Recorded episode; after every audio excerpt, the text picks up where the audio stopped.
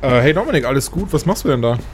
Äh, hi Julian, ich, ich wäre schon drin, aber irgendwelche Wilden haben uns Kaugummi in die Schlösser geklebt. Ah, na klasse. Waren bestimmt AfD-Wähler. Ja, ich trete die Tür jetzt ein.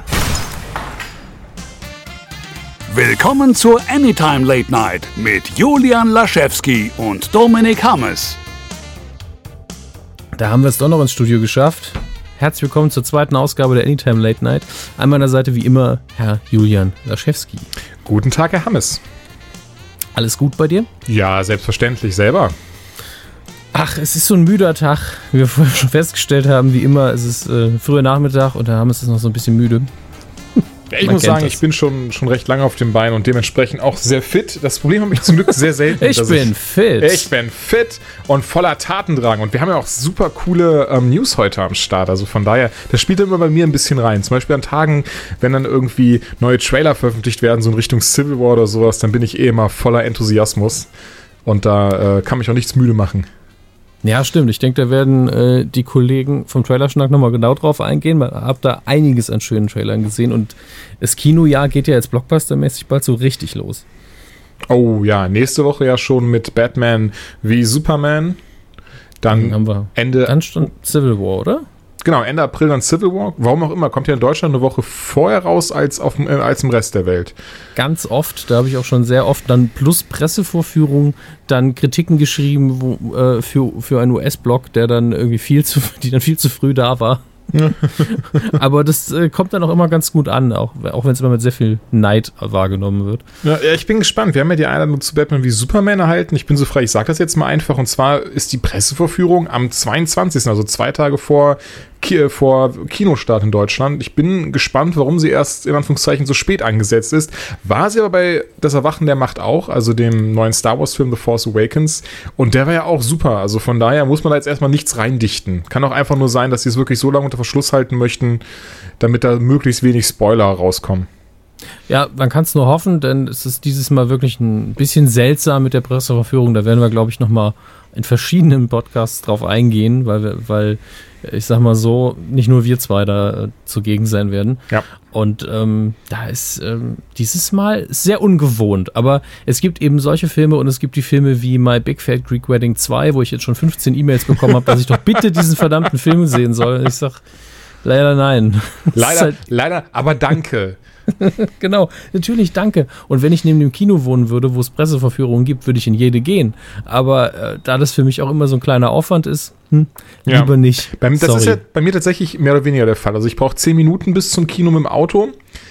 Und ähm, nehmen wir trotzdem nicht jede Pressevorführung mit. Also mein Big Fat Greek Wedding 2 würde ich mir jetzt auch nicht zwingend anschauen. Ich gucke mir nächste Woche noch The Jungle Book an. Der kommt ja, glaube ich, auch Ende April ins Kino, soweit ich weiß, oder Mitte April. Weiß ich tatsächlich gar nicht. Aber da, da bin ich wirklich gespannt, weil ich die Karriere von äh, John Favreau nicht mehr verstehe. ähm, Nach Iron Man kam ja dieser Kochfilm. Ich habe jetzt äh, The äh, Kiss the Cook hieß er, glaube ich. Im Deutschen hieß er leider Kiste Cook, im Englischen hieß er einfach Chef, was so viel heißt wie Koch. Ach, okay, Ähm, wusste ich gar nicht. Ja, siehst du. und- Das ist in meinen Augen ein perfekter Film. Also der erreicht genau das, was er will. Er macht sehr viel Spaß. Man kriegt natürlich sehr viel Hunger. Da ist alles richtig. und da habe ich gedacht, jetzt, und da ist auch diese Message drin von wegen Hauptsache es schmeckt, mach doch mal was Kleines, ne? Ja. Nach, nach Iron Man. Und jetzt macht er das Dschungelbuch mit mehr CGI als, keine Ahnung, Ich als, muss- als ein Pixar-Film. Ich muss ja gestehen, als ich den, ähm, als ich die Einladung bekommen habe, wusste ich nur, okay, als Kind Dschungelbuch fandest du klasse, aber so als Film mit echten Menschen, da war ich nie so Fan von, von diesem, diesem Dschungelgenre, was jetzt auch nicht so viele Filme von gibt, aber Das ist das Dschungelgenre. das Dschungelgenre. und habe mir mal den Trailer angeguckt und war dann dachte ich direkt, oh nee, doch, den musst du unbedingt mitnehmen. Das scheint ja doch äh, was Gutes zu werden. Also ich bin auf jeden. Fall gespannt. Ist auf jeden Fall aufwendig, lasst euch aber nicht in die Irre führen, nur weil da steht, dass äh, Scarlett Johansson und Bill Murray mitspielen. Das sind nur die Stimmen und die hört ihr auch nur im Original. Ja. Ähm, steht im deutschen Trailer trotzdem immer noch drin.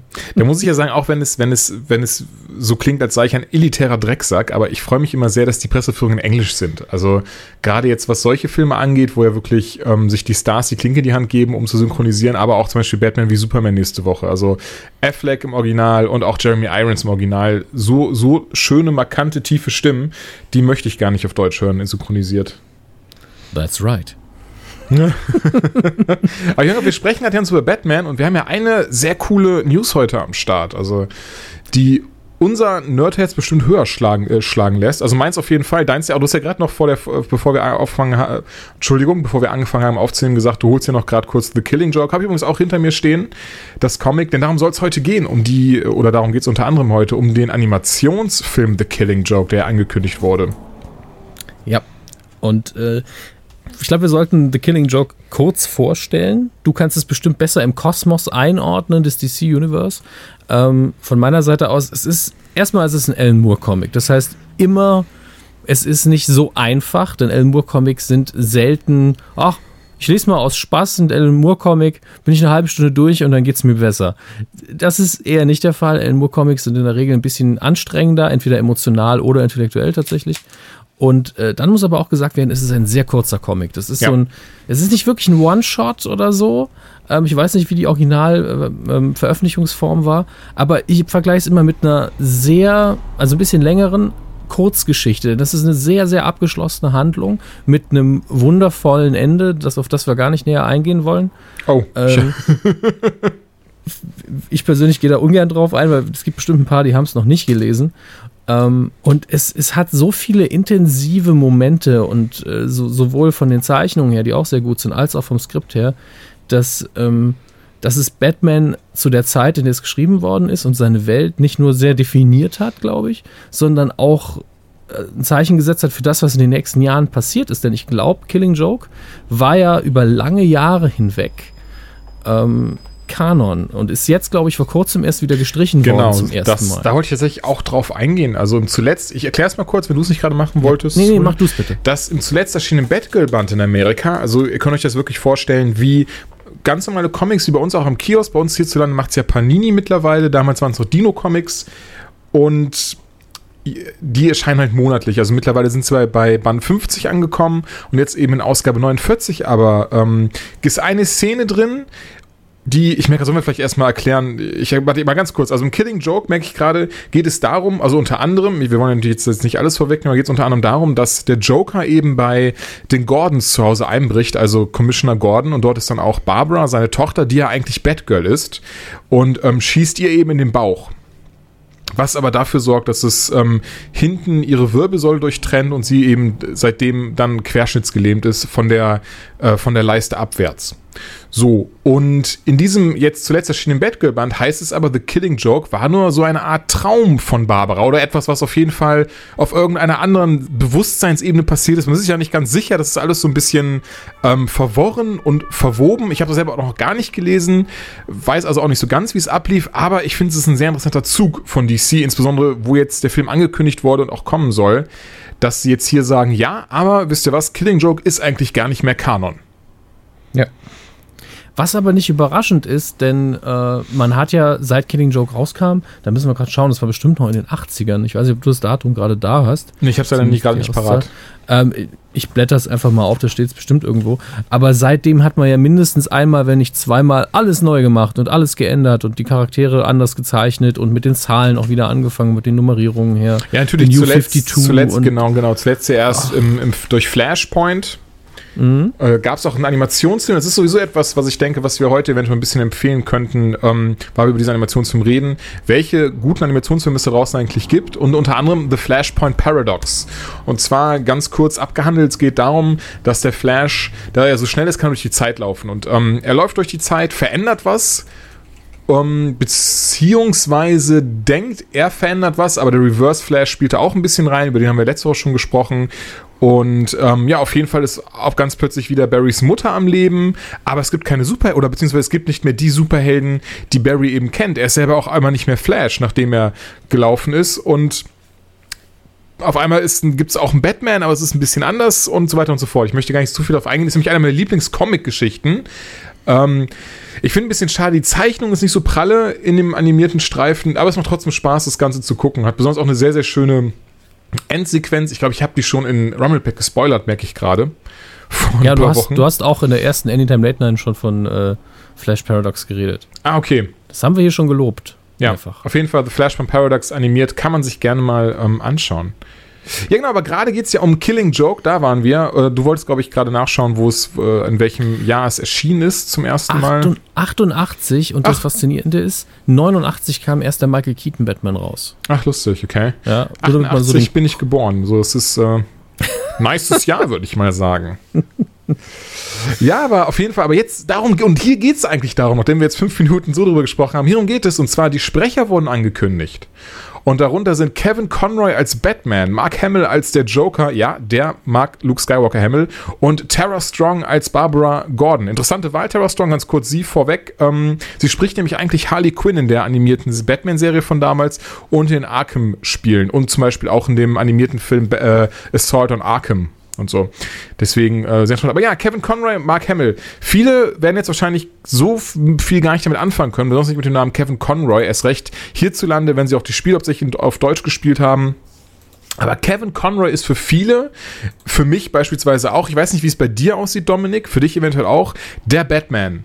ja. Also es ist Absolut. wirklich, wenn man, wenn ich an Batman denke, dann ist, dann habe ich nicht Christian Bale im Kopf. Also ich meine jetzt mal so Comic außen vor und sowas, dann habe ich nicht Christian Bale im Kopf, dann habe ich nicht Batfleck im Kopf, auch wenn Ben Affleck super aussieht, sondern habe ich Kevin Conroy im Kopf. Er mag nicht die, die Physik haben, er mag nicht ähm, aussehen wie, wie, wie Bruce Wayne, aber er hat einfach eine so markante Stimme und es gibt ja auch einen ganz, ganz, ähm, einen Satz, der, glaube ich, mittlerweile hinlänglich bekannt sein sollte, zumindest unter, äh, in, in eingeweihten Batman-Fankreisen, dieses, ähm, oh Gott, ich wollte, ich, soll ich's, ich versuche es jetzt einfach mal, wird wahrscheinlich komplett daneben Du- gehen. Gott, nein, äh, uh, uh.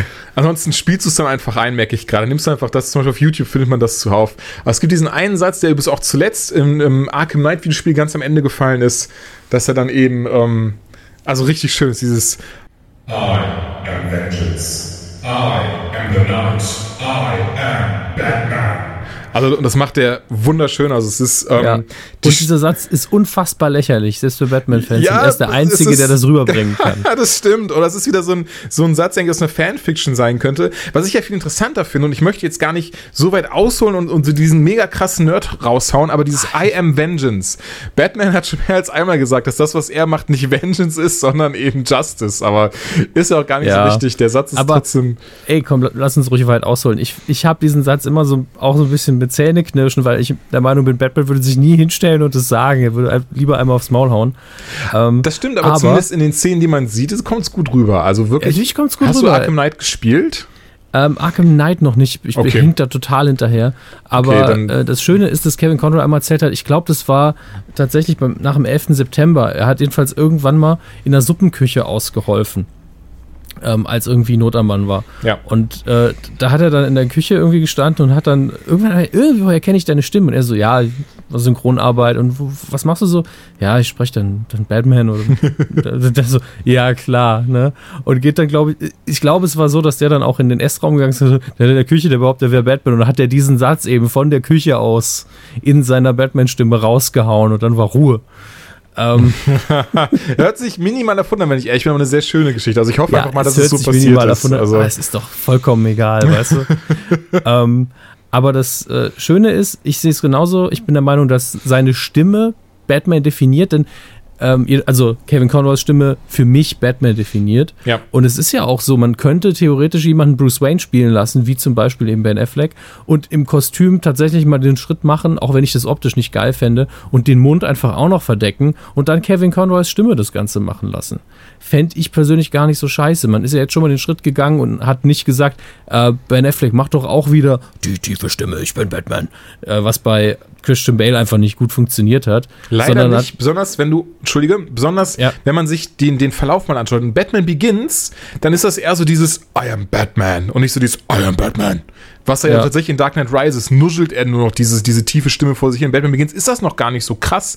Ich weiß also nicht, wer dann an dieser Stelle gesagt hat, ey, Bale, das muss noch viel tiefer und noch viel grummeliger werden. Dabei war das, also Batman Begins war das okay, aber auch schon, ja, auch nicht. Ich fand es auch befremdlich tatsächlich, weil man es einfach, so kennt man es gar nicht. Und selbst wenn man jetzt den Schritt zur Filmlogik macht, ne, Batman ist nun mal der mit den ganzen Hightech-Gadgets, jetzt ist man endlich mal hingegangen und gesagt, ja, okay, er benutzt einen Computer, um seine Stimme zu verändern.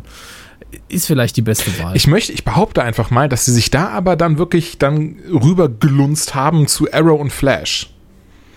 Denn diese das beiden ja Serien haben damit nicht, haben die beiden nicht damit angefangen, Das- diese, das diese Stimmentransponder zu benutzen? Vielleicht in Superhelden-Serien, aber das gab es doch schon tausendmal. Also es gab in Mission Impossible 2, Ach, das glaube ich, so ein ja, natürlich, das so- gibt es zuhauf. Ich meinte aber tatsächlich, das ist das erste Mal, dass es in, obwohl es so naheliegend und offensichtlich ist, das eigentlich bei, bei einem Superhelden, ähm, bei einer Superhelden-Serie Film zu machen, einfach um ihre Stimme zu verdecken. Und das hat man bis zu diesem Punkt nicht gemacht. Deswegen denke ich mir trotzdem, weil, weil es ja vorher die Filme auch gar nicht gemacht haben, dass man dann auch dies in dem Moment gesagt hat, okay, in Flash und Arrow funktioniert das wunderbar, macht das jetzt auch hier für Batman wie Superman.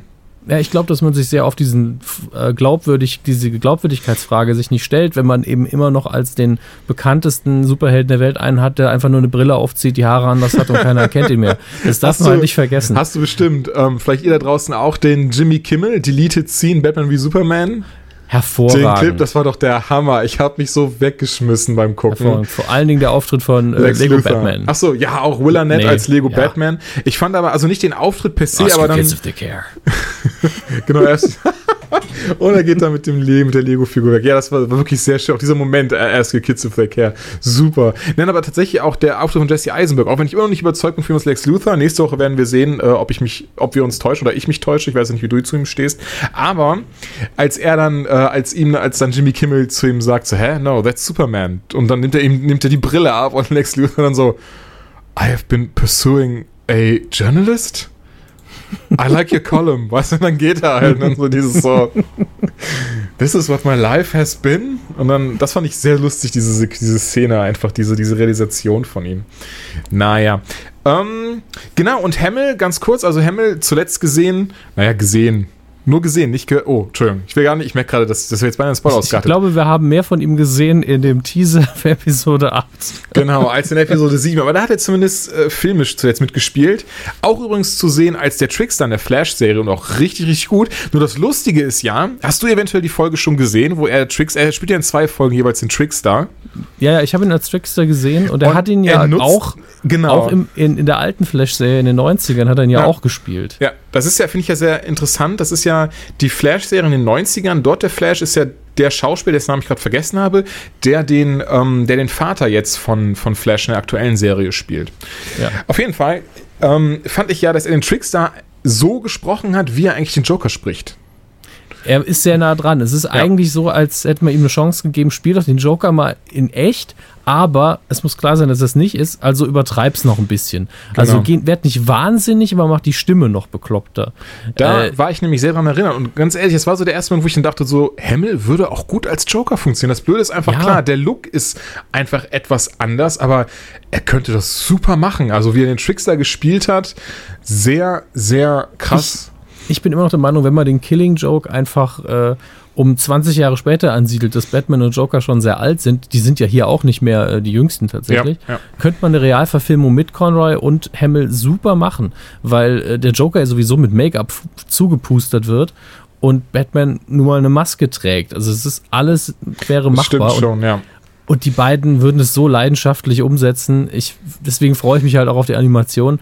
Äh, ich bin von jeher, glaube ich, dass die Animationsserie mit Bruce Timm angefangen mein Batman-Bild am meisten beeinflusst hat. Ja, meins aber definitiv auch. Ich habe das, die Serie geliebt als Kind. So fing auch wirklich, also meine Batman-Liebe fing tatsächlich mit dem Comic Marvel vs. DC Band 2 an. Das hatte ich am Comic gefunden, äh, am Comic, am, am Kiosk gefunden, das Comic mitgenommen und das erste Mal gelesen und war direkt dann von diesen Figuren sehr angetan. Also allen voran wirklich Batman und Spider-Man. Die sind mir komplett im Kopf hängen geblieben. Wenige Monate später dann auch Batman, Spider-Man ähm, gekauft. Das war DC vs. Marvel Nummer Ausgabe 6. Die habe ich, glaube ich, dreifach im Regal hinter mir stehen. Und da seitdem einfach krass angefixt. Also allen voran Batman ist mir komplett im Kopf hängen geblieben, lese immer noch sehr gerne Spider-Man und dann aber und dann wirklich diese animierte Serie zu haben, die die die die tagsüber lief, das also als Kind Die- klasse. Die war ja auch Premium. Also es gab Ja. einzelne Folgen, die, die stehen einer gut, äh, guten Dramaserie in nichts nach, sind tatsächlich zum Teil anspruchsvoller als äh, sehr viele real verfilmte Sachen. Oh, das stimmt. Und, und ähm, ist einfach, immer wenn Kevin, äh, wenn Bruce Tim und Kevin Con Conroy dabei waren, konnte man sich sicher sein, das wird sehr gut. Wenn Bruce Tim dabei war, wird es auf jeden Fall gut. Nur man vermisst dann eben vielleicht Batman so ein bisschen. Ja. Wobei es ja durchaus auch andere Synchronsprecher gab, die das gut gemacht haben, aber man vermisst ihn trotzdem ziemlich. Hm, wobei man an dieser Stelle auch, äh, finde ich, Paul Dini hat so die besten geschrieben davon. Paul- also die, Paul Dini hat die besten ähm, Bücher geschrieben, hat Harley Quinn erfunden für die Animationsserie. man damals. denkt nur mal an Madlove zum Beispiel. Ich glaube, das, äh, ja genau, das ist, glaube ich, die Folge, in der sie auch zum ersten Mal auftaucht. Ich bin mir nicht sicher. Nee, es ist, es ist tatsächlich nicht die Folge, die sie zum ersten Mal auftaucht. Es ist ähm, Madlove ganz kurz angerissen. Sie versucht halt den Joker zu beeindrucken, beziehungsweise äh, seine, seine Aufmerksamkeit auf sich zu ziehen, weil er nur noch damit beschäftigt ist, Batman ähm, hinterher zu jagen und ihn umbringen möchte. Und ja, Harley macht das dann einfach mal an einem Tag, also überrumpelt tatsächlich äh, Batman und schafft das, was dem Joker aber gar nicht so in den Kram passt. Aber mehr möchte ich gar nicht verraten. Aber das ist, deswegen heißt es Madlove übrigens auch mit Vorwort von Mark Hamill. Ähm, was wollte ich sagen? Also das Comic, nicht, nicht, die, ja, ja, nicht die es Serie. gibt ja beides. es gibt ja tatsächlich beides. Ich glaube, es gibt eine Folge, die so heißt und den Comic. Genau, wobei das, das, die Folge basiert auf diesem Comic, was so ein bisschen schade ist. Das war schon zu der Zeit, als die, der Zeichenstil sehr krass abgenommen hat, der Animated-Serie. Die, ist, die lief ja bis, boah, weiß ich gar nicht. Also lief eine sehr lange Zeit und mit der Zeit hat man dann aber immer, also es hat, die, hat der Zeichenstil immer mehr abgenommen. Batman wurde auf einmal anders gezeichnet, Robin war dabei, aber so eine ganz junge, kleiner junge Version, die irgendwie mich zumindest ein bisschen genervt hat. Und ähm, so ist auch Madlove gezeichnet, was ich ein bisschen schade finde, weil alle Charaktere ein bisschen anders und auch billiger gezeichnet sind, muss man so zu sagen. Wahrscheinlich halt, um Kosten zu sparen.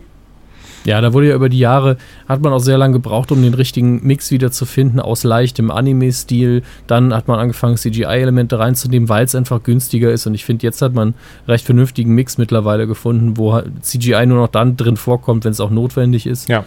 ähm, und die wirklich wichtigen Sachen immer noch liebevoll von Hand gezeichnet werden. Ähm, und es, alles, was ich bisher gesehen habe von Killing Joke, um mal wieder drauf zu kommen, sieht auch gut aus. Und ich glaube, vor allen Dingen, nachdem man ja gesehen hat, es funktioniert, solche direkten Adaptionen mit Dark Knight Returns, die ja auch sehr aufwendig war, äh, wird man hier wahrscheinlich auch wieder einen hohen Produktionswert ansetzen. Und Ja, hoffentlich. Also ähm, dann an dieser Stelle auch noch kurz empfohlen, also The Dark Knight Returns, gerne angucken. Sehr schöner Animationsfilm. Teil 1 und 2 ist aufgeteilt, jeweils 90 Minuten. The Flashpoint Paradox hatten wir eben schon erwähnt. Batman Bad Blood ist der letzte, der rauskam. Von der Zeit, vom Zeichenstil sehr gewöhnungsbedürftig. Mir hat der sehr gut gefallen, der Film. Aber allen Macht voran, Spaß, ja. Allen voran, weil ich die Geschichte Battle for the Cowl sehr mag, die ja tatsächlich gar nicht so gute Kritiken eingefahren hat. Ähm, ich finde die klasse. Es geht eben darum, dass das Batman von der Bildfläche verschwunden ist und jetzt die Frage ist, wer übernimmt jetzt seinen Mantel? Und es ist auch in diesem Bad Blood Film ein bisschen eingeflochten. Die Geschichte haben sie sehr krass verändert. Lustigerweise haben sie aber sehr viele irgendwie in Bad Blood. Ich weiß nicht, wie, wie vertraut du mit den, ähm, mit, dem, mit den verschiedenen Stories bist, die da, ein, die da eingeflossen sind, aber ich glaube, sie haben am Ende vier oder fünf Vorlagen genommen und daraus diesen einen Film gemacht. Also das fand ich schon sehr interessant. Und auch ähm, sehr zu empfehlen, Under the Red Hood. Auch sehr guter Film, hat warum auch immer in der animierten Version noch irgendwie ein paar Sci-Fi-Elemente drin, die es so in der Vorlage nicht gab. Aber hier im Original, also das heißt im Original, ich meine, aber im Englischen synchronisiert von Jensen Ackles, der ähm, Red Hood. Alleine deswegen Stimmt. kann man sich das schon geben, weil er macht das super. Ähm, Ja. Nightwing von Neil Patrick Harris ist okay, die, die Wahl, aber irgendwie war er mir da zu sehr, also, hm, keine Ahnung, gibt's, obwohl er ein sehr guter Synchronsprecher ist, das will ich ihm gar nicht ab, ab, ähm, absprechen, aber irgendwie da hat er mir nicht so gut gefallen. Ich weiß aber gar nicht, wer, wer Batman spricht in Under the Red Hood. Das ist leider nicht Conroy.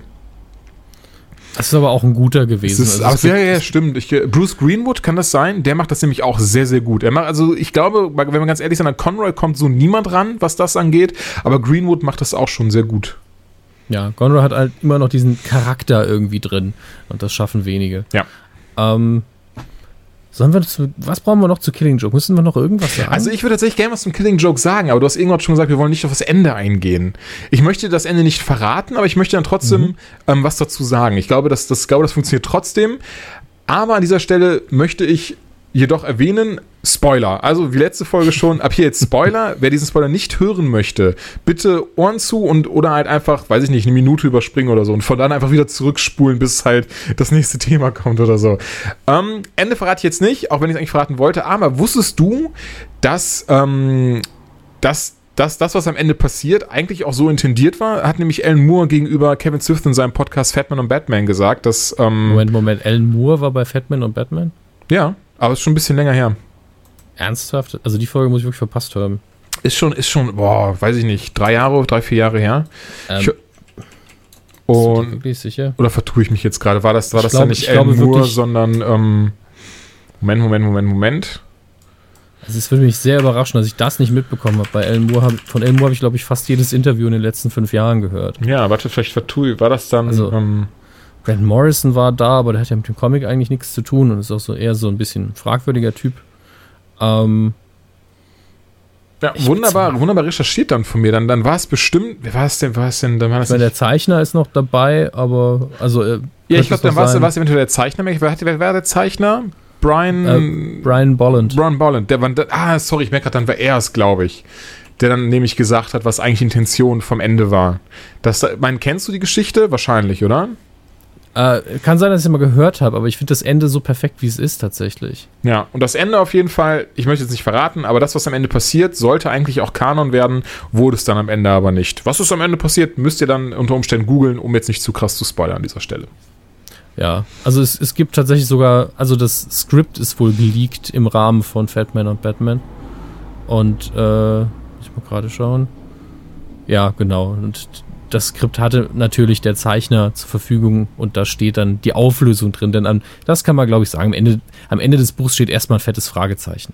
Und ja, gut, das meinte ich jetzt natürlich nicht, aber ja. Ja, aber dieses Fragezeichen ist ja das Wichtige. Das ist das, was das Ende für mich toll macht. Und deswegen ist es eine Kurzgeschichte, die für mich, obwohl man eben den Kanon drauf aufgebaut hat über Jahre hinweg, weil so viele gute Einzelideen noch drin sind, äh, das Ding eigentlich neben allem steht für mich. Also ich kann mir eben, es, die Frage muss halt geklärt werden, was am Ende ist, bevor man eigentlich weitermachen kann. Deswegen steht das für mich Ja. so komplett neben dem ganzen Kanon. Aber äh, ich verstehe, warum man da einzelne coole Ideen rausgenommen hat und weiterentwickelt hat. Ja. Es gibt auch eine sehr coole Szene im ähm, Batman vs. Punisher Comicbuch, an die ich gerade denken muss, zum Thema. Ich mag diese Crossover nicht. Nein? Oh, ich fand Nein, die, aber ich das mag- ist, so bin ich tatsächlich erst mit, so haben mich die Comics erst richtig angefixt. Also so fing das bei mir an, diese ganzen Marvel vs. DC Geschichte. Ja, weißt, weißt du, die Sache ist, die äh, Kontinuität in Comics funktioniert ja sowieso schon nicht. Das Und stimmt. wenn man dann, und wenn man dann hingeht und sagt, wisst ihr, was richtig geil wäre, wenn Captain America äh, Superman auf die Schnauze haut und Batman ihm dann in die Eier tritt, sage ich, ja, verstehe ich. ähm, aber am nächsten Tag weiß keiner mehr, dass es passiert ist. Und dann hat es keine Auswirkung. Also von den Helden weiß es keiner mehr. Hm, weil verstehe, es in den Universen einfach nicht stattfindet. Ja. Und ähm, das ist halt dumm. Das, das braucht niemand. Das ist genauso wie dieser Scheiß äh, Comic, den es wirklich gegeben hat, Superman, Superman vs. He-Man. Ähm, den, den hatte ich auf Französisch, habe ich den aus welchem Grund auch immer gehabt. Aber du brauchst die Sprechblasen nicht zu verstehen, um zu lesen, was da passiert. Superman sieht eine komische Wolke über Metropolis, fliegt rein, weil, hey, mache ich halt, wenn da eine komische Wolke ist, landet auf Eternia, Skeletor beherrscht ihn mit irgendeiner Magie, schickt ihn auf He-Man, He-Man schnappt ihn an seinem Cape, wirbelt ihm um seinen Kopf, haut ihn auf den Stein, die Magie ist gebrochen und dann kämpfen sie gemeinsam gegen Skeletor und am Schluss fliegt er einfach wieder in die scheiß Wolke. Was ist denn das? Mega nice. Ja, Hört sich jetzt ein, schon wie ein Bilder- Comic an, was ich, was, ich, was ich haben muss. also wenn du acht Jahre alt bist, ist das geil, aber das war's dann auch. Ach, innerlich bestimmt. Also von daher, äh, mir macht das nicht. Siehst du, ich mag das, ich mag dieses Cheesige auch dahinter, was du gerade beschrieben hast. Das ist eben so, was, du kannst ja auch wirklich keinen Tiefgang oder ähnliches erwarten. Also dafür, nee, das ist wie die, wie die Story von äh, Mortal Kombat vs. DC damals von dem Spiel. Das ist auch Oh so, wir müssen Gott. irgendeinen Grund erfinden, warum die alle gegeneinander kämpfen. Okay. Ja gut, okay, die, die Story war tatsächlich ziemlich, ziemlich belanglos und hirnrissig. Das stimmt tatsächlich, ja. Aber das hat tatsächlich auch den Ruf, tatsächlich, tatsächlich, tatsächlich jetzt habe ich zum fünften Mal tatsächlich gesagt, ähm, den Comics ja eigentlich weg haben, den du gerade gesagt hast. Ne? Das ist halt, das ist etwas, was Achtjährige anspricht, was einfach total, ähm, ja, was, wo, was man nicht mal lesen muss. Man sieht das nur, die hauen sich alle auf die Fresse und das war's dann. Ja, Aber das ist es ja tatsächlich gar nicht. Nee, das ist nicht, aber gleichzeitig mag ich auch verschiedene solcher Momente. Also es gibt in Dark Knight Strikes Again von Frank Miller, den, der echt nicht gut ist, der in keinerlei Hinsicht ein gutes Buch ist, in meinen Ja, Augen. ja. Ähm, Im Gegensatz zu The Dark Knight Returns. Gibt es einen Moment, mal wieder die Konfrontation Superman vs. Batman, wo einfach ein riesiges Bild ist, Batman mit Kryptonit-Handschuhen und wo er einfach nur sagt, get out of my cave. Das, deswegen auch das Ende in der letzten Folge, äh, den ich einfach liebe. Das ist eine Seite, die liebe ich. Aber der ganze Rest ist Rotz in diesem Buch. Ähm, Das muss ich ja sagen, das, das, das mag ich eh sehr an diesen Comics, wenn, wenn, wenn genau solche, solche Situationen aufkommen. Einfach so dieses so cool gezeichnet, cooler Text dabei und dann genau sowas, so Get out of my cave oder ähm, in, in momentan laufen, es gab ja Batman Year Zero, äh, Zero Year, das hast du es eventuell mitbekommen. Das kann mittlerweile auch gesammelt auf Amazon kaufen. Das Buch, es geht halt darum, ne, wie halt Batman, also nochmal quasi eine Neuerzählung von Batmans Geschichte und sowas. Hm. Und ähm, wenig später hast du dann eben auch eine ähnliche, was ähnliches, wo er eben, also es war, glaube ich, kurz nach Zero Year, da, deswegen ähm, bin ich noch kurz auf Zero Year eingegangen. Kurz nach Zero Year geht es halt wieder in die aktuelle Zeit und dort hat er eben dann auch, muss er eben auch eine, eine ähnliche Rüstung anlegen. Hellbat wird sie genannt.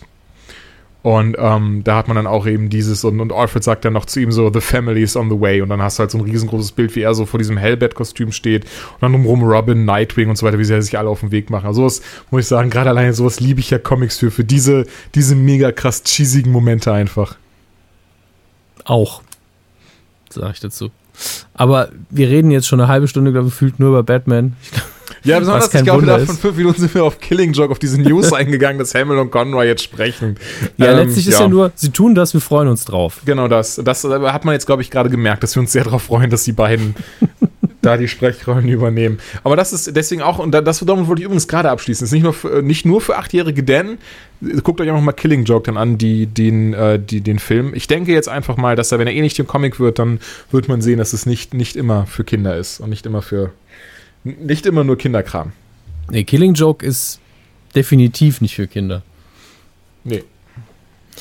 Gut. Ähm, soll ich mal noch eine kleine Nachricht einschieben, die uns, glaube ich, nicht so weit führen wird? Ja, ähm, gerne. Kommen wir zu einem Film, den ich sehr gemocht habe in den letzten Jahren, und das war Now You See Me. Äh, hervorragend besetzter Film mit Woody Harrelson, äh, mit Eisenberg, mit dem äh, Bruder von James Franco, Dave Franco heißt er, glaube ich, der auch sehr, ja. sehr gut ist. Äh, wen hatten wir noch? Die weibliche Hauptrolle, da, da verwechsel ich die Dame leider sehr oft, aber das haben wir gleich. Äh, das ähm, ist doch die Frau von Sasha Baron Cohen, oder? Isla Fischer. Äh, das S ist, glaube ich, stumm. Aber oh, ich glaube Fischer? Auch, du hast recht. Ja, ich glaube, Isla Fischer heißt Isla sie. Fischer, was, okay. was natürlich schön ist, es klingt so ein bisschen wie I love Fischer. ähm, ist es auch korrekt. Aber die verwechsel ich eben sehr häufig mit ein, zwei anderen. Und Mark Ruffalo war drin in einer sehr subtilen Performance. Ich mag ihn ja auch sowieso sehr. Morgan Freeman und Michael Caine. Es ist einfach, oh. besetzungstechnisch ist dieser Film, sprengt er einem einfach den Kopf weg. Und er ist auch tatsächlich einer der schönsten Thriller und eine der schönsten Geschichten über Illusionisten, die ich glaube ich, überhaupt gesehen habe, ist damals ein bisschen untergegangen in der Kinokasse, glaube ich, aber nicht komplett. Es hat ja offenbar für eine Fortsetzung gereicht die aber, glaube ich, ohne Ayla Fischer auskommen muss. Dafür Ruffalo wieder dabei. Ähm, die, die weibliche Hauptrolle ist in dem Fall dann Lizzie Cas äh, Kaplan. Wahrscheinlich auch komplett neue Figur. Jesse Eisenberg wieder dabei. Harrelson Kane ist wieder dabei. Franco ist wieder dabei. Freeman, äh, also fast die gleiche Besetzung, immerhin. Aber neu dabei Daniel Radcliffe, was natürlich in der Geschichte über Magier immer so ein bisschen ironisches Schmunzeln verursacht. Ähm, aber das Problem bei Now You See Me ist, dass das Ende des ersten einerseits sehr schön und perfekt ist, andererseits die Tür aufmacht für eine Fortsetzung, aber auch eine, wo ich gedacht habe, die will ich jetzt nicht unbedingt sehen. Mhm. Und ich weiß nicht, hast du den Film gesehen? Nee, ich habe ihn tatsächlich nicht gesehen. Ich habe ihn, hab ihn aber gerade bei Amazon in den Warenkorb gepackt. Also es hört sich ja sehr gut an. Ich habe, wenn ich ganz ehrlich bin, ich habe davon noch gar nichts gehört. Also irgendwie ist der scheint komplett an mir vorbeigezogen zu sein. Ja, der, der hatte, wie gesagt, der muss ja irgendwo erfolgreich gewesen sein. Ähm, aber der hatte so ein, ich weiß nicht, ob zu dem Zeitpunkt einfach viele große Filme rausgekommen sind. Aber ähm, der ist so am Rande immer passiert. Aber ich habe den Trailer gesehen und dachte schon, uh, das könnte was für mich sein. Äh, und ein guter Freund von mir, der ähnliche Interessen hat und Filme, wenn man Leute lange kennt, weiß man ja, was man von ihren Meinungen halten muss ja. und kann das gut einschätzen. Und der hat gesagt, dass es für ihn so ziemlich der perfekte Film gewesen wäre und es würde ihn überraschen, äh, wenn ich die Wendung am Schluss wenn ich die vorhersehen würde, weil die wirklich geschickt ist. Und ich muss sagen, nein, ausnahmsweise habe ich sie wirklich nicht gesehen. Das ist sehr, sehr perfekt. Oh, das ist aber, das ist aber schön, weil ich denke, da ticken wir ähnlich. Eh das wird mir nämlich auch gerne mal gesagt. So dieses so, ach, du hast doch die Wendung schon kommen sehen, oder? Und das, das stimmt tatsächlich. Also ich habe das oftmals in Filmen, dass, dass es immer schon so ab, so, so ab einer gewissen Zeit so, ach ja gut, klar, so das und das wird passieren. Ja. Da ticken aber, wir beide anscheinend ähnlich. Dann, also jetzt bin ich richtig scharf auf den Film, denn ja. das habe ich auch selten. Das die ist, Sache ähm, ist die, es gibt Filme, da, da sitze ich drin und ich bin so gut unterhalten, dass es mir völlig egal ist. Ich lasse es komplett auf mich einplätschern. Aber es gibt auch Filme, die eben auch mit dieser Aufmerksamkeit ein bisschen spielen und äh, wo du auch mitdenken willst und, ja. und so weiter, wo du dann versuchst rauszufinden, okay, was ist los? Und da es hier sowieso um Illusionisten geht, wo man ja sowieso immer unterteilen kann in, oh, ich will einfach nur da sitzen und wow sagen und ich will unbedingt wissen, wie die das machen, äh, ist es natürlich so auf einer doppelten und dreifachen Ebene, dass das funktioniert. Ja. Und es ist alles sehr, sehr schön. Also auch der Film hat mir viel Spaß gemacht. Ich freue mich auf den zweiten, auch wenn so mit ein bisschen, hm, mal gucken, kommt noch dieses Jahr im August ist aktuell der Veröffentlichungstermin in Deutschland. Äh, können wir gespannt sein. So viel steht fest. So. Dann sollten wir vielleicht mal schauen, wie sieht es mit TV-Serien aus? Wird, werden, sind sie abgesetzt oder gehen sie weiter? Und in dem Fall beziehen wir uns auf die USA und auf wirklich Serien, also Fiction. Äh, und die große Meldung, die ich sehr angenehm finde, ist Marvel's Agents of Shield wird fortgesetzt. Es gibt eine vierte Staffel. Oh, das ist, das ist natürlich sehr, ähm, sehr willkommen. Ich habe tatsächlich über die erste, beziehungsweise die zweite Staffel habe ich auch noch angefangen, dann aber nie weitergeschaut, irgendwie einen Faden verloren, habe mich leider heute Morgen erst frisch spoilern lassen. auch äh, eher unabsichtlich. Habe mir, hab mir die Rezension aktueller Folgen angeschaut, die in Amerika laufen. Und dann ähm, ab und an passiert es ja leider, dass, dass irgendein Heinz dann meint, er müsste in die Überschrift schon Spoiler packen. Und, ja, das, das ähm, hasse ich auch wie die Pest. Ja. Und das ist leider passiert. Ist gar nicht so schlimm, muss ich ehrlich sagen. Aber es ist trotzdem immer ein bisschen schade, weil für mich persönlich nimmt es immer so ein bisschen die Spannung dann raus, wenn ich schon weiß, was, was ähm, passieren wird. Das Aber Interessante. Was, oh. Ja? Nee, nee, du. Nee, du. Hm, na gut. Das Interessante an Agents of Shield ist ja, dass es wohl die schwierigste Serie ist, die das Marvel Universe aktuell hat. Also von Anfang an war das so. Genau, da, denn, oh, ja.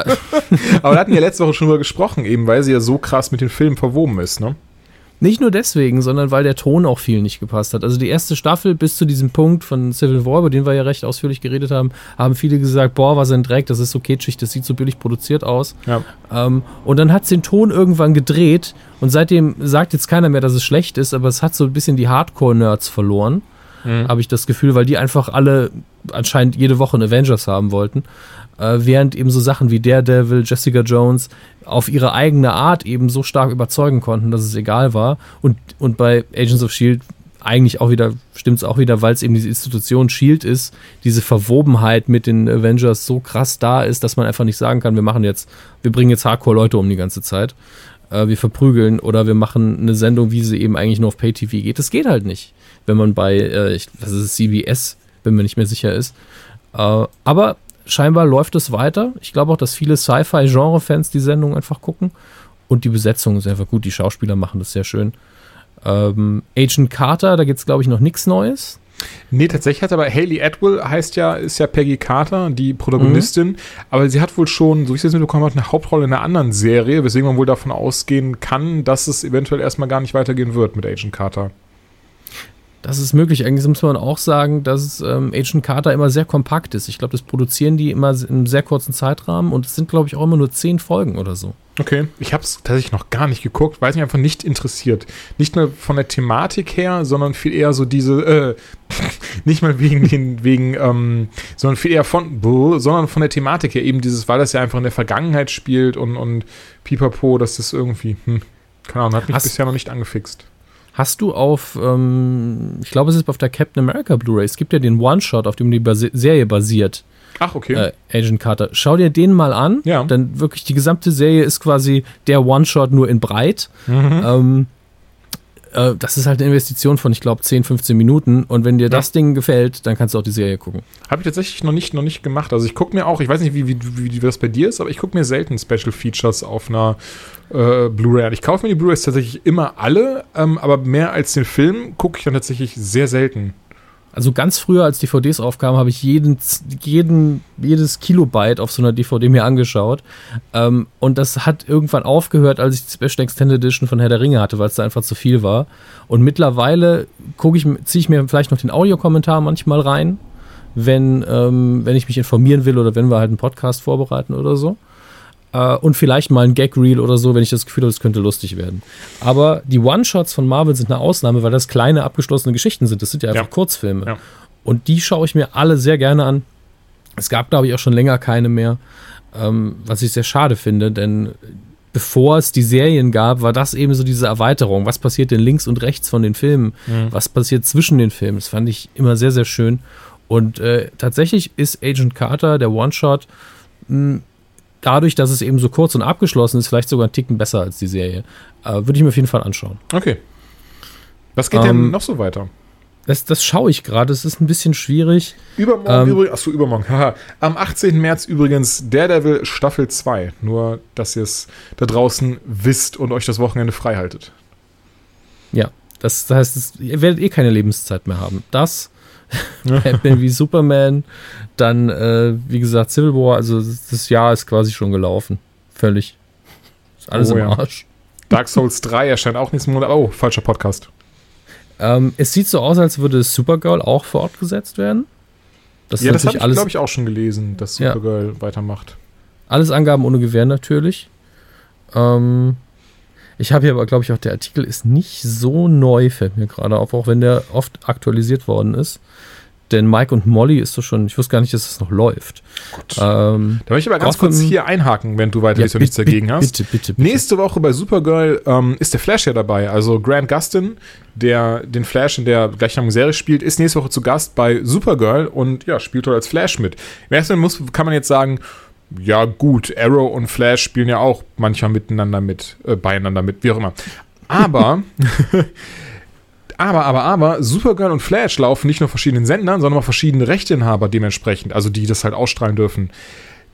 Was heißt das jetzt? Das heißt im Umkehrschluss natürlich, dass es die dementsprechend Crossover ermöglicht, die eben nicht nur wie Arrow und Flash, die von denselben Produzenten sind, auf demselben Sender laufen und so weiter und so fort, ähm, sondern eben auch Crossover möglich, die dann komplett über Serien gehen. Jetzt kann man, Konstantin wurde ja leider eingestellt, aber so kann man zum Beispiel sagen, das hätte Konstantin hätte noch reingepasst, das war auch nochmal ein komplett anderer Sender und ich merke halt, Konstantin hat ja schon bei Arrow mitgespielt, aber eben aus dem Grund, weil Arrow, äh, Konstantin leider eingestellt wurde und dementsprechend ähm, es kein Problem war, einfach den Charakter John Constantine vom selben Schauspieler dort ähm, verkörpern zu lassen. Aber du weißt, was ich meine, oder? Also es ist ja eigentlich, ähm, kann ja dafür sorgen, dass man auch in späteren, in späteren Serien und, und ähm, eventuell sogar mit dem Filmuniversum, das klar, man sagt jetzt, hey, hier, Flash ist ein anderer Flash, Ezra Miller.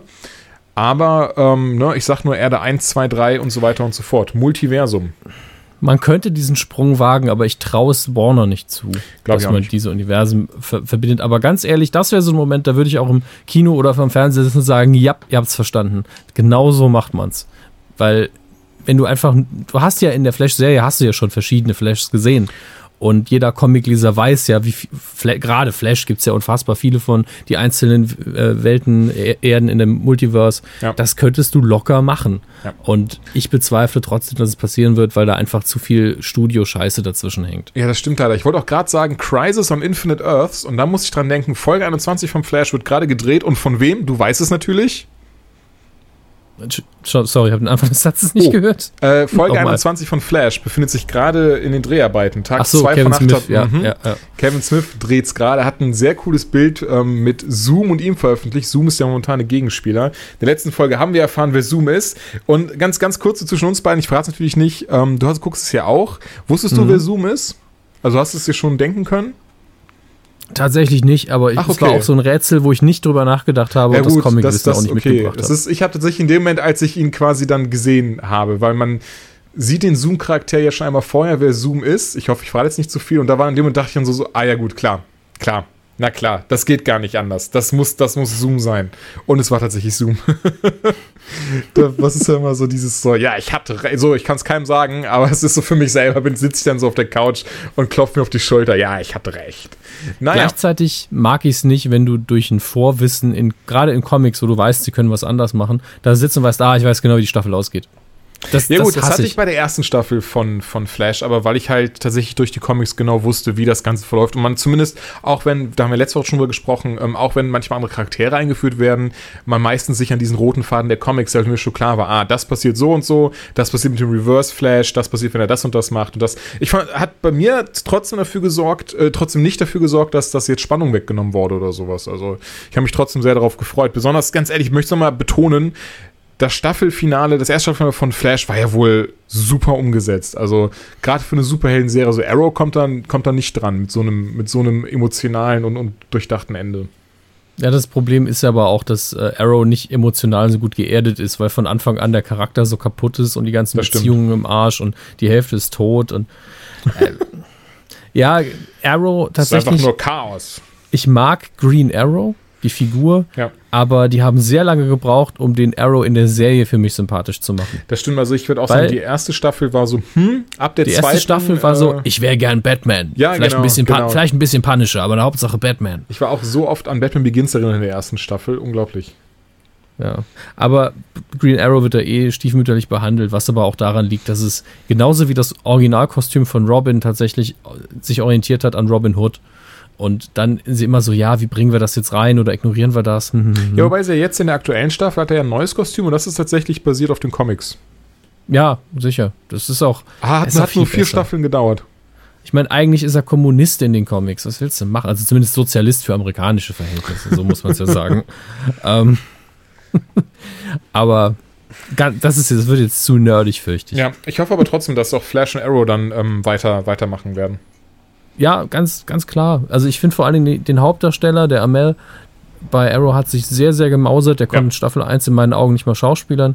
Und, Ja, das stimmt. Äh, er kam eher so ein bisschen wie eine, wie eine Ken-Puppe rüber, oder? Sah, sah gut aus und konnte, konnte Unterwäschemodel sein, aber das war es auch. Aber mittlerweile. er konnte aber auch die, konnte aber auch die Action-Szenen und man hat Angst vor ihm gehabt. Aber er hat keine Emotionen ja. spielen können und vor allen Dingen, weil er auch noch Voice-Over-Erzählungen machen musste und die haben sich alle gleich angehört.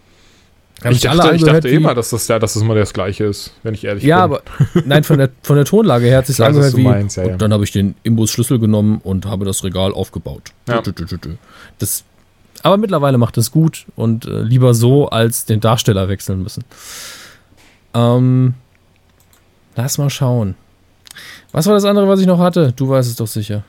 Nee, ich habe Ähm, ja meine schon genannt, alle. Tatsächlich. Ich bin ja schon durch. Bis auf das große Thema. Genau, und jetzt, ähm, jetzt haben wir auch gerade schon das, das Flash, die Flash-Thematik und trifft das Supergirl abgearbeitet. Ich würde sagen, jetzt können wir zu unserem anderen groß, ich meine, Killing Joke sollte eigentlich gar kein großes Thema sein, war es jetzt, aber dann kommen wir jetzt Ja. zu unserem eigentlichen großen Thema. Indiana Jones 5. Ja. Ja. Mit Harrison Ford, Steven Spielberg und ohne George Lucas. Was heißt das für Indie 5 ohne George Lucas? Man kann ja, Er kann gut werden, das heißt es. ja gut, man siehe, man siehe, ne, das Königreich des, und, äh, des Kristallschädels, aber Oh Gott, oh Gott, oh Gott. Das, ich habe den Film im Kino gesehen, danach nie wieder. Für mich ist das genauso, für mich ist das so dieses so, was ja, von Indiana Jones gibt's drei Filme. Jetzt kommt der fünfte. Genau wie so, ne, jetzt war der siebte äh, Star Wars im Kino. Bisher habe ich aber nur fünf Stück gesehen. Ähm, ja. Es ist ein Ja, schwieriges also Thema. Man muss. Bei, bei Indie ist es ja so, ich habe den auch im Kino gesehen und war hin und her gerissen zwischen, wow, Harrison Ford macht es so gut, er Ja. macht es so verdammt gut, wow, ist die Story scheiße, ähm, da fehlt, da ist eine Figur zu viel drin, es ergibt alles keinen Sinn, der McGuffin ist scheiße. was? Welche Die- Figur war denn zu viel in Indie 4? Wen meinst du denn? Du kannst, du, man kann man sich wirklich entscheiden, welche man nimmt, seinen alten Freund oder den Sohn. Einen kannst du Ganz streichen. klar den Sohn. Besonders das Ende. Das Ende war so dieses, als ich dann zum Kino habe, war so dieses so, nein. Das Nein, Ende war, wenn er das beim, macht. E- beim Ende war ich echt bei Harrison Ford, der hat nämlich auch so geguckt wie, was zum Geier habe ich da wieder mitgemacht, ey. Ja. Aber ich war wirklich, ich war so erleichtert, als er Ford den Hut wiedergenommen hat und sich aufgesetzt hat. Ich hatte wirklich eine Sekunde Mhm. lang Angst, dass die jetzt hier wirklich versuchen, ähm, den LaBeouf da als nächsten Indie einzuführen. Das wäre wirklich, also hui. Nee, das war das richtig große Fuck you in dem Moment. Genau das. Ähm, Ähm, weil ich ja eh, also ich muss, lassen wir mal Teil 4 außen vor. Teil 3, würde ich behaupten, ist der beste Indie-Teil. ähm, da gehen die Meinungen sehr stark auseinander, was der liebste Indie-Teil ist. Es gibt tatsächlich Menschen, die sagen, der zweite ist der beste. Ich werde diese Menschen nie verstehen. Oh, das würde ich aber auch so gar Ähm, nicht verstehen. Der zweite ist von der Originaltrilogie für mich der schwächste. Ja. Ähm, der erste ist der beste Film. Ja, also der funktioniert als Film hervorragend. Von vorne bis hinten. Das ist so ein bisschen wie bei Batman ist The Dark Knight der beste Film mit Batman drin. Ja. Aber es ist nicht der beste Batman-Film. Genauso wie für mich eben der beste Indie-Film Indiana Jones 3 ist auch. Aber der erste Film ist tatsächlich runder und funktioniert wunderbar. Das Da- stimmt, ja. ähm, und ist, der dritte ist natürlich auch ein bisschen ein Abziehbild vom ersten, ähnlich wie bei der Original Star Wars Trilogie, wo im, im sechsten Teil auch eigentlich Teil 4 nochmal so ein bisschen wiederholt wird. Ähm, zumindest in seiner Struktur. Ja, was mir am dritten Teil am besten gefiel, der Humor war ja immer da, aber der dritte hat sich ja noch nicht mehr so ernst genommen, wie zum Beispiel Teil 2. Teil 2 hat sich ja super ernst genommen. Ja, und gleichzeitig war es affig. Da konnte er Genau. auf einmal einen, so einen Typen, der doppelt so schwer ist wie er, in, in die Brust boxen und der fliegt dann fünf Meter. Das ist halt. Sowas eben. Aber Das- das war in Teil 3, gab es jetzt nur gar nicht mehr, sondern hat sich auch nicht mehr selber ernst genommen. Und ähm, das hat für mich so dafür gesorgt, dass es mein Lieblings-Indie-Teil wurde. Aber ich stimme dir trotzdem zu, also Teil 1 ist definitiv runder und auch so, das ist so das, so das Indie-Feeling schlechthin. Ja, und der ist einfach hervorragend geschnitten. Bei dem Film ist keine Szene zu viel, keine zu wenig. Das Ja. ist, mh, das ist schon Genuss. Und der dritte ist der wunderbar gewordene Versuch, eine Trilogie abzuschließen. Also hätten wir danach nie einen bekommen, wäre ich zwar einerseits traurig gewesen, andererseits das beste Ende, was man sich wünschen kann. Dann kam Teil 4 und den muss man tatsächlich einfach erwähnen, weil es wichtig ist für Teil 5 eventuell. Ähm, denn das Vorfeld von Indie 4, also war ja schon, die, alle wollten ja noch einen vierten Indie, also sowohl Spielberg als auch äh, Ford als auch Lucas. Ähm, das Problem war aber, dass man sich nicht auf ein Drehbuch einigen konnte und Ford irgendwann gesagt hat, Kinders, entweder wir machen das in dem Jahr hier oder ich bin raus. Mhm. Und das war eben der Punkt, wo ich gesagt habe, einerseits cool, kriege ich noch ein Indie 4, andererseits hat das dazu geführt, dass Spielberg dann der war, der klein beigegeben hat und gesagt, gut, dann machen wir es eben mit dem Drehbuch. Und Lukas dann indirekt seinen Willen bekommen hat. Und das Drehbuch, das er eben gepusht hat, war richtig, richtig schlecht. Ist nun mal so. Ähm, ich meine, da gab es auch komplette grundsätzliche Gegeneinstellungen. Lukas will halt nie äh, das hat er auch über Episode 7 gesagt, was ihm daran nicht gefallen hat, war, dass es quasi ein Retro-Film war, dass man nichts Neues damit versucht hat vom Stil her und das mag er eben nicht. Genauso wollte er, dass Indie jetzt in die 50er gepusht wird und was war in den 50ern in den Groschenheften, auf denen Indie basiert hat? Aliens. Deswegen muss es jetzt um Aliens gehen. Ähm, während Spielberg natürlich wieder einen coolen alten Indie machen wollte. Ähm, und da sind einfach Welten aufeinander geprallt und das hat nicht funktioniert. Deswegen haben wir Episode 7 gesehen, Lucasfilm kann es noch als Produktionsgesellschaft mit Kathleen Kennedy und den anderen Kreativen. Spielberg kann immer einen guten Film drehen und Ford ist ein super Indie. Also ich habe große Hoffnung, wenn es da auch nur einen Ansatz eines vernünftigen Drehbuchs gibt, dass man das hinbekommt, dass das wieder ein geiler Film wird. Die Frage ist, wie viel Action kann da wirklich noch drin sein? Im vierten war ich schon überrascht davon, wie viele Stunts Ford noch selbst gemacht hat und wie gut er dabei wegkam. Ähm, vielleicht also es wird halt schwierig, wenn man wieder neue Figuren einführen muss. Den Sohn, der ist verbrannt, den kann man nicht wieder einführen, jedenfalls nicht in einer großen Rolle. Und man braucht aber irgendeinen, der noch ein bisschen fürs Grobe zuständig ist auf der Seite von Indie. Ansonsten wird es ein Film, den nur ich mir angucken würde und das ist Indie, geht, wandert durch alle europäischen Bibliotheken und findet ein seltenes Buch. um, ähm, irgendwie muss halt die Action in einen Abenteuerfilm reinkommen und Indie ist eben für viele Sachen jetzt wirklich zu alt. Im vierten haben sie schon ständig diesen Witz gemacht, dass er jetzt nicht mehr so fit ist. Ja, das stimmt. Und jetzt, ich kann mir tatsächlich vorstellen, dass Indie 5 so ein bisschen, ähm, dass er Mentor für einen Nachwuchsabenteurer sein wird. Hoffentlich nicht für seinen Sohn, sondern für jemand anderen. Aber dass, dass ah. man eben die, die Route gehen wird. Ich fände ich es sehr schön, wenn er ähm, in dem Film relativ für einen Indiana Jones Film, wo er eben die Titelfigur ist, relativ spät eingeführt wird, dass man andere Leute Action machen sieht und er kommt eben im entscheidenden Moment, hat besser vorausgeplant und muss entweder nur sagen, einen solche, Ausschlag verteilen oder sowas. Ja, und solche Sequenzen liebe ich ja in solchen Filmen, die, die, auf so, die auf sowas aufbauen können. Das gibt's ja, gibt's ja vereinzelt immer, immer wieder so, so Momente, wo man die ganze Zeit denkt, wo, wann kommt eigentlich der Protagonist? Und dann kommt mhm. er um die Ecke und um irgendwie auf die Fresse zu hauen und die ganze Situation hier und schnurstracks zu klären. Ist eben ich, immer wieder ein schöner Aufbau, ein schöner Klimax und ist auch wieder so eine Batman-Geschichte. Das stimmt tatsächlich. Man, guckt, man, ich muss man guckt dem Verbrechen so lange zu, bis irgendwann die Fledermaus auftaucht. Ja, genau das halt. Aber ich muss auch die ganze Zeit an ein Buch oder an eine Geschichte aus einem Buch denken. Ich habe selber nicht gelesen, ich habe es vor Jahren, ähm, diese Stelle eben im Internet, ich weiß nicht, auf irgendeiner Plattform hochgeladen. Äh, du kennst es eventuell, oder ich bin mir fast sicher, du kennst es wahrscheinlich auch. Und zwar eine Indiana Jones-Geschichte war es wohl. Und eben, ich meine, das wird natürlich niemals passieren, aber ich mag immer diese, diese kleinen, diese kleinen Schlenker und, und ja, Cameo möchte ich es nicht nennen, eher so in Richtung Easter Eggs, dass halt Indy durch den Dschungel geht und dann dort ein abgestürztes Raumschiff findet. Kennst du das eventuell? Und ähm, nee. im Raumschiff ähm, ne, ist er dann im, im Piloten, also guckt in den Pilotenraum rein und dann ist dann nur ein Skelett, aber das hat dann halt ein weißes Hemd dann und äh, so eine schwarze Weste drüber. und ne, und das ist halt so, das ist, und es ist tatsächlich in einem Indie-Buch drin, also in einem offiziellen Indiana Jones-Buch. Und er guckt das, das ist halt so, das sind immer so Sachen, die finde ich super. Also wird natürlich ja. niemals filmisch umgesetzt. Also ist auch so ein bisschen so Monkey Island, wenn man in Monkey Island äh, durch den Sumpf geht und dort dann den, äh, den X-Wing so langsam ab, absenken sieht. So in die Richtung geht das, das, eher. Das ist eben für Monkey Island cool, aber in einem Indie-Buch würde ich dann halt also, okay, auf der Ebene sind wir jetzt. Das wusste ich nicht. Aber ich, ich finde sowas cool, besonders wenn das dann, das wird ja gar nicht so krass ausgeschlachtet, sondern einfach nur so, so dieser kleine, so Wink. Naja. Ähm, ja, aber Indie 5 tatsächlich. Also ich, ich denke auch geschichtlich, das Ding ist halt, Ford ist älter, ja, aber so, we weißt du, woran ich halt denken muss? An Uncharted mit ähm, Nathan Drake und Victor Sullivan. Das ist Nie ja auch, gespielt. Ah, okay, also dann ganz, ganz kurz, Nathan, äh, du lachst gerade so, hast du es gespielt, hast du es ich lache mich selbst aus. Das ist eine mal, wirklich einer der Sätze, die ich am häufigsten gesagt habe im Podcast. Habe ich nie gespielt. Okay.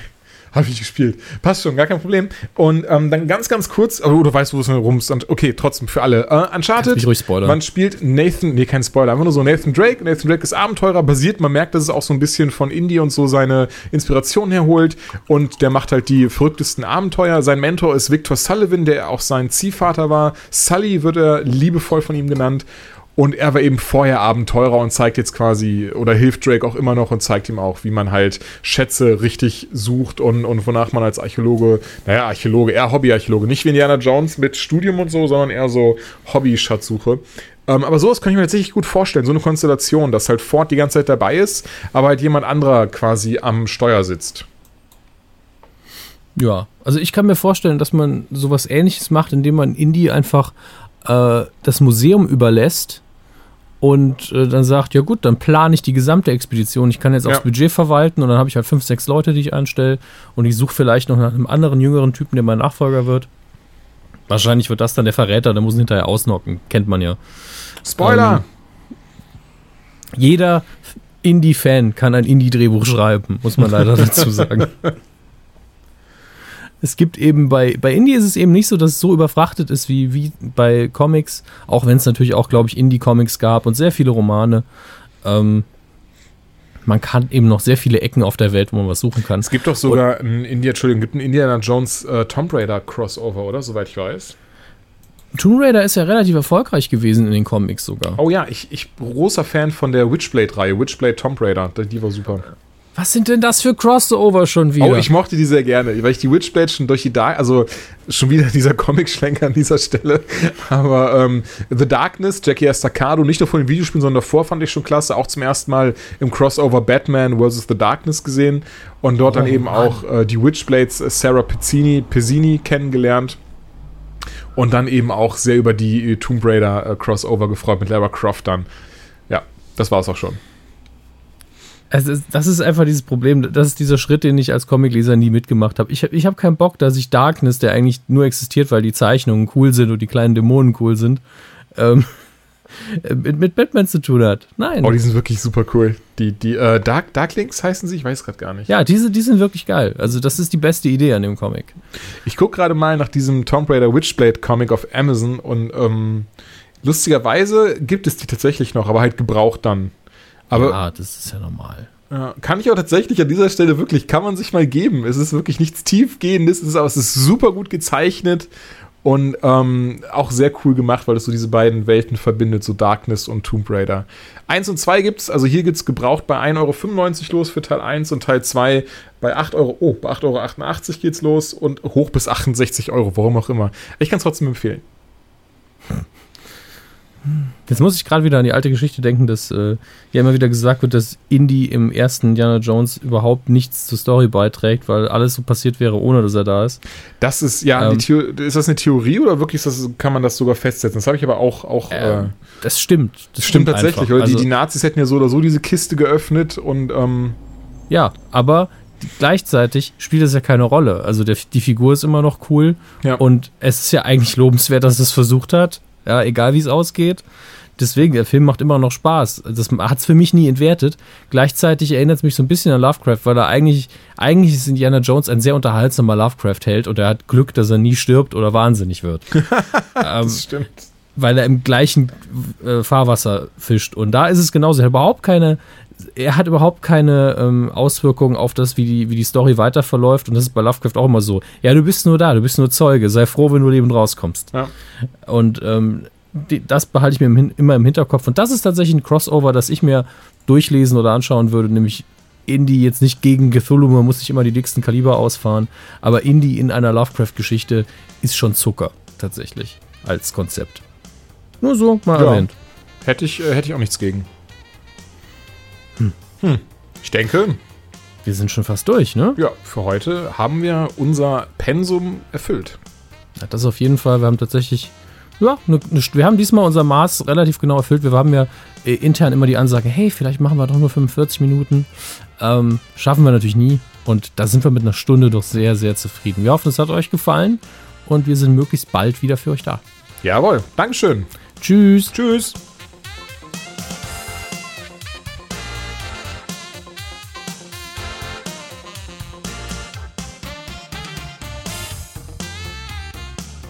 Folgt die spirituelle Botschaft der zweiten Anytime Late Night. Schlaufutius sagt, denen, die ihre Teekannen vorwärmen, gehört das Himmelreich.